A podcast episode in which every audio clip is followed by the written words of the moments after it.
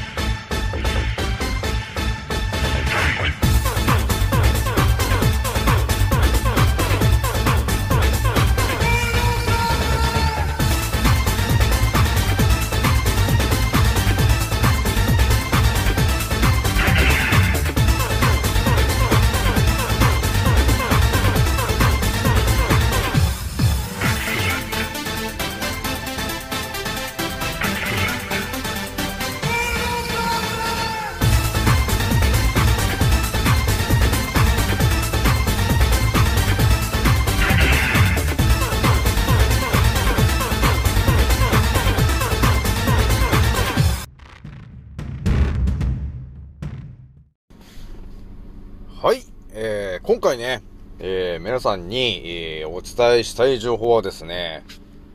えー、私がね、だいぶ前からちょっと頭の中で考えてた話なんだけど、それはね、何かというと、日本のですね、この和という、えー、思考というか、えー、この考え方なんだよね。えー、あとは、え日本のね、建物、えーっていうところについて、ちょっとね、疑問に思ってたんですよね。わかりますか皆さん？多分ね、この話も、普通にこのね、あのー当たり前と常識の思考で生きてる人はですね、全く疑問に思わない内容なんで、えーしっかりとついてきてほしいなと思うんですけど、えーだからね、あのーまあね、この地球のからくりの話も私してると思うんですけど、ちょうどね、今、地球と呼ばれてる範囲を、えー支配層と呼ばれてる奴らがですね、えー本当はその地球というところに、えー大昔のね、えー超古代の文明の人たちが残した、えーいろんな高度な文明のね、えー遺跡みたいなものが、至るところに、えー実は隠されていたというか、昔は多分ね、あの、普通に立ってたと思うんだよね。で、それをですね、その未来の人たちに、あの、気づかれてはいけないと、えーいうことがあって、支配層の人たちが、えー要するにあれだね、ちょっと前回もお話ししましたけど、カメラというものが、えー発生するまでの間にですね、えーできるだけそのね、えー超古代の文明の遺跡、痕跡をですね、破壊しようと、えーいう風に、え考えて実際に行動したんだよね。で、だから山火事を起こしてみたり、あの、異常気象を起こしたりして、え支配層の人たちはですね、えー過去のね、えー超古代文明の、えー遺跡がいろんなところにあって、それは日本にもあったんだよね。で、それをすべて書き換えたり、潰したりして、えー今のこの日本という風に書き換えたんだろうなと思ってたんですよね。えーじゃあその話ちょっとしちゃうんですけど、えーなんだかんだでね、今ね、賢者の戦闘プログラム、えー203回目の、えー今回ね、第100弾なんだよね。始めさせていただきます。創造船オメガ号宇宙一の免疫力マスター、青木丸でございます。今から話すことは私の個人的見解とおとぎ話なので決して信じないでくださいね。はい、ではですね、じゃあ初めにちょっと言っときますけど、じゃあ私がこの今始めてる内容の一番最後に、えー衝撃の、えー一言をお伝えする予定になってます。それは、あ、そうかもしんないねというふうに皆さんが、えーわかる内容になります。で、その内容についてはですね、あの、みんな多分違う風に考えてると思うんだけど、えー私がその話をした時に、あ、そうかもしれないなっていうことになることを言いますからね。えー、ではですね、今ね、あのー、なんて言うんですかね、その、最初もね、お話ししましたけど、今のね、日本という国が、えー、あるんだけど、私がちょっと気になったのはね、建物についてなんですけど、結局ね、あのー、2160年周期で、まあ、じわじわじわじわね、地球という範囲がずれてるから、結局、どっかしらで、この大洪水みたいなね、えー、ことになるんだよね。結局、あのー、氷河がだんだん溶かされていくから、そういうイベントが大体起きてるわけですよ。そうすると、やっぱり、その地球と呼ばれてる範囲の上に立ってる建物はですね、やっぱり木造とかのものは、あのー、一気にね、その、川の氾濫とかで大量の水によって流されていってしまうっていうことがあるんだよね。で、それは過去ね、えー、いろんなところで起きてて、やっぱりその、ノアの箱舟が出てくるような話の時にも、まあその地球と呼ばれてる範囲の、えー、建物はほぼ全て流されるか、えー、土の中に埋まると、えいうことが起きてたはずなんですよね。で、実際にね、そのヨーロッパの方の、えー、ものすごい古い建物ね、なんとか聖堂院とかなんとかっていろいろあると思うんですけど、そういうものを見たときに、まあ6メーターぐらいね、えー、埋まってる建物が実際にワンサかあるわけなんだよね。で、気づいたらなんていうのかな、2階から入るようなシステムになってたり、あの、床の下にこう窓がね、あの、映ってて、明らかにこれは1階下が、えー、土に埋もってる、埋もってるんじゃないかみたいな感じな建物がね、わんさかあるわけなんだよね。で、それは、えー、世界中で起きていた現象だと私は思っているので、ということはね、もちろん、その日本と呼ばれてる場所でも同じことが起きていたというふうに考えるわけですよね。そうすると、だから日本に、まあ6メーターぐらいのね、えー、大量の土砂がバーッとこう来たら、えー、ほとんどのものがですね、6メーターぐらい埋まっちゃってると思うんですよね。だから多分リセットがあった時は、多分6メーターぐらい埋まっちゃったんだなと思うんだよね。だから、えー、だからその結果が今なんだなと思ってるんですけど、まあそういう感じでね、また日本をね、改めて見た時に、えー、多分木造の建物は全て流されちゃったと思うんだけど、もともとね、えー、地球という範囲を支配していた、えー、超古代な文明の、えー、痕跡っていうのがどういうものだったかっていうと、まさにですね、今のヨーロッパのあの、ヨーロッパ風の建物がありますけど、え私が想像するに、まさにあの形の建物の、えが好きな人たちが、え古代のね、えー、超古代文明の人たちだったんだと私は思ってるわけですよ。なので、えー、そのね、ヨーロッパ風の建物が多分日本の至るところかにあって、で、その中に、あのね、えー、少し前にもお話ししましたが、えー、スターと呼ばれてるね、え要塞みたいなもの結構な数あったと思うんですよね。まあ、それが未だに残ってるのが五稜郭みたいなね、ああいう不思議なものですけど、あれはまさに超古代の文明が残した、えー、完全な遺跡ですね。えー、ということになるんですけど、まあそういう形で日本、今の日本を見てもらったときに、えー、私はね、そのね、今、瓦原で、なんていうのかな、瓦というものが日本で普及したことによって、一気にこの、なんていうのかな、中国のね、この思考みたいなものが一気にガーッと入ってきてるっていう感じなんですよね。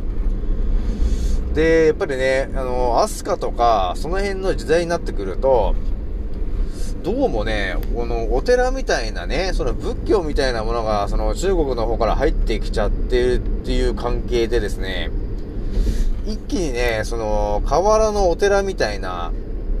えー、作りのものが一気に普及することになるんだよね。で、そういう風に歴史を見ていくと、それがだんだんだんだんね、あのー、一般の家にもそういうものが使われるようになっていて、それがだんだんこの、お寺のいいところとかもやっぱり河原のね、えー、お寺だったり、あとはお城とかもそういう河原のね、えー、作られてるお城とかが一般的になっていって、やっぱり明治とかになってくると、やっぱりそういうね、えー、河原の建物、えー、というものがなんか一般的な感じになってきてるっていう感じの、えー、イメージがなんとなくこの和っていうようなね、えー、イメージを指してると思うんだけど、えー、私はね、ちょっと気づいちゃったんだよね。多分、その、河原を使ったね、えー、その和というようなイメージを多分植え付けたかった奴らがいたんだよね。で、それが多分今の支配層の人たちだと思うんですよね。それはなぜかというと、多分日本にもともとあったのは、そう、そのね、あの、超古代の文明の遺跡の建物がいっぱいあったわけ。だから今のね、その、ありますね。ヨーロッパ風の建物が多分まだ日本に何個か生き残ってると思うんですけど、レンガ造りのね、建物だったりとかって。えー、そういうものがあるんだけど、だから多分私が思うにですね、えー、日本人がイコール和みたいな河原の家に住んでるみたいな、えー、その、お城はね、あの、河原で作られてるっていうような、なんともね、この日本というね、和のイメージというものを、えー、すり込みたかった奴らがいるんだなと思ってたんだわけ。なので、この和という考え方っていうのは、多分支配層が何かから、この、何か本当のね、えー、大元のイメージがあったんだけど、えー、それを隠すかのように和のイメージを、えー、すり込んでいったんだよね。で、それはもちろん歴史でいう感じで、安かぐらいからこのね、仏教とかをぶち込んでいって、えー、その神道とかね、えー、そういうものをうまく書き消しながらね、えー、じわじわとその河原みたいなものをすり込んでいって、あたかも、もう日本がその和なんだみたいな感じで河原のね、え家とか、えそういうお城っていうようなイメージをつけたんだよね。っていうことに気がついたわけなんですよ。ということはですね、その支配層と呼ばれてる奴らがですね、この日本の、えー、和のイメージというものを今ね、えー、つけたわけなんだけど、じゃあこの和のイメージをつけなかったらどうなったんですかと、えー、いう感じの圧倒的な考察をちょっとしようかと思ったんですよね。そう考えたときに、あの、私が思ったのがね、超古代の、えー、文明の人たちがどういうテクニックで、を使ってね、えー、地球との、地球の範囲の、えー、ところで生活をしていたのかと、えー、いうことを考えたときに、まあそれはね、そのフラットな地球の、えー、インプットをいっぱいしてきてる私が結構前もちらっとは言ってきてるんですけど、地球というものはそもそもね、えー、磁石ですよという話があって、超古代の文明の人たちは、まあ今のね、えー、ヨーロッパの古い建物とか、えー、大聖堂とかに、えー、仕掛けられている、その、え地球の磁力というものからですね、え電磁波を集めてですね、それを、えー建物の中に集めて、えー、音と水と、えー、マグネタイトを使って磁力からエネルギーを使う、えー、という仕組みをね、え持ってたんだよね。なので、超古代の文明の人たちはですね、電気というものをですね、水力発電とか火力発電とか、えー、ソーラー発電とかね、えー、水力発電とかって、そういうものでですね、電気を作ってないんだよね。えー、なので、地球のその磁力のね、え流れをうまく利用して、電気というエネルギーを、え使って、電気をつけてたわけ。で、自分たちのね、作ったその電気機器のようなものを動かしてたんですよね。という、あのー超裏の裏のね、えー古代の人たちがやってた、えーものを、えーそういう風なことやってたよっていう知識が我々の頭に入ってしまったら、それをうまく利用して、えー世の中をね、また新たな視点でね、考察できるようになるんだよね。それが私になっちゃうんですけど、じゃあ皆さんね、そのヨーロッパの建物と同じように、じゃあ日本でそういうからくりで、えーなってる建物はあるのかと、えーいうふうにね、えー考えると思うんですよ。ちょっとここでやっぱあれかな、ちょっと圧倒的な情報の1個目にちょっと言っちゃうんですけど、あのー私ちょっとね、少し前に、なんだかんだで、あのー日光に行ったんだよね。皆さんも日光行ったことあると思うんだけど、そこに日光東照宮っていうお寺ありますよね。神社というか。あそこに行って、まあ一通りざーっとね、あの眺めて、その、徳川家康さんでしたっけ？その、お墓とかあるじゃないですか。ね。その、猫ちゃんの後ろの方のなんかものすごい階段をね、上がってったところに、その、おし、あの、お寺、えーっと、お墓とかがあるんだけど、そういうものをね、バーっと頭にこう入れていったときに、ちょっと疑問に思ってたものがあったんですよ。それは何かというと、まあ、二つあったんだけどね。それは、あの、皆さんがよく知っている、三つの猿の絵の話なんだけど、えっ、と、見ざる、聞かざる、言わざるっていう猿の絵があったと思うんですよ。で、それを見て、何なんだろうな、これは、というふうに思っててね。ちょっと調べたら、なんかね、こう人生のね、えーまあ、生まれてから死ぬまでのね、そういう人生の感じを表してんだみたいな、えーことが書いてあったんだけど、私が思ったのが、じゃ違うだろっていうふうに思ってたんだよね。で、それは私の脳みその中にこうインプットして、あの、しまっといたんだけど、で、もう一つが、その徳川家康さんだかのそのお墓があるんだけど、そのお墓を見に行った時に、なんかこれお墓じゃねえなっていうふうに思ったわけ。わかりますか？皆さん。あれ、多分見に行った人は思ったと思うんだけど、お墓っていうものはやっぱりさ、この、石がこう立っててね、そこにこう、徳川家康なんとかって書いてる感じのイメージを得ると思うんだけど、その私が見に行ったね、そこの日光の、えーそのお墓と呼ばれてるところを見たときに、なんでこの変な形してんのかなこれ、おかしいなーって思ってたんですよね。という、この二つのね、えー、さ、三つの猿の話と、えー、その徳川家康だからそのね、お墓がおかしいなーっていうのを頭にずっとしまってて、このフラットな地球のね、えー、からくりの話をね、ずっと頭にインプットして、えー、まあ今日に至ったわけなんだけど、ちょっと一個繋がったことがあって、その日光東照宮、えー、と呼ばれてるところがですね、えー、そのね、見ざる、聞かざる、言わざるって言ってるけど、あの猿が、猿がね、えー、私たちに伝えたいことが、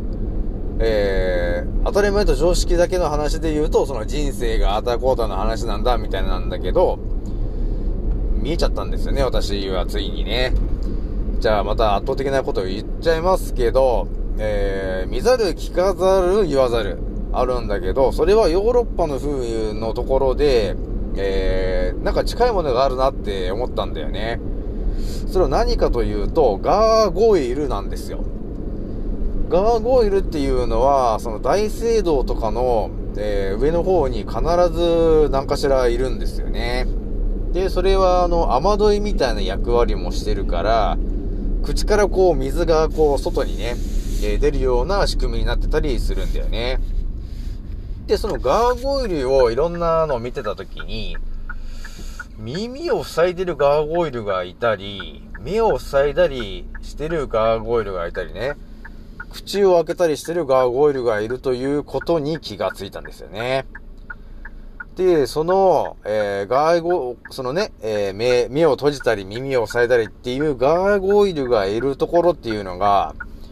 まさにその古代のね、えー超古代文明の人たちが、その磁力とかね、えそういうものをですね、エネルギーに変える、えシステムを備えた、え古い、え大聖堂とかそういうところにですね、そのガーゴイルがいるということに気がついちゃったんですよね。ということはですよ。いいですか？皆さん。えー、そのヨーロッパの大聖堂みたいなところにいるガーゴイルは目を閉じたり、だから目を隠したり、えー耳を塞いだり、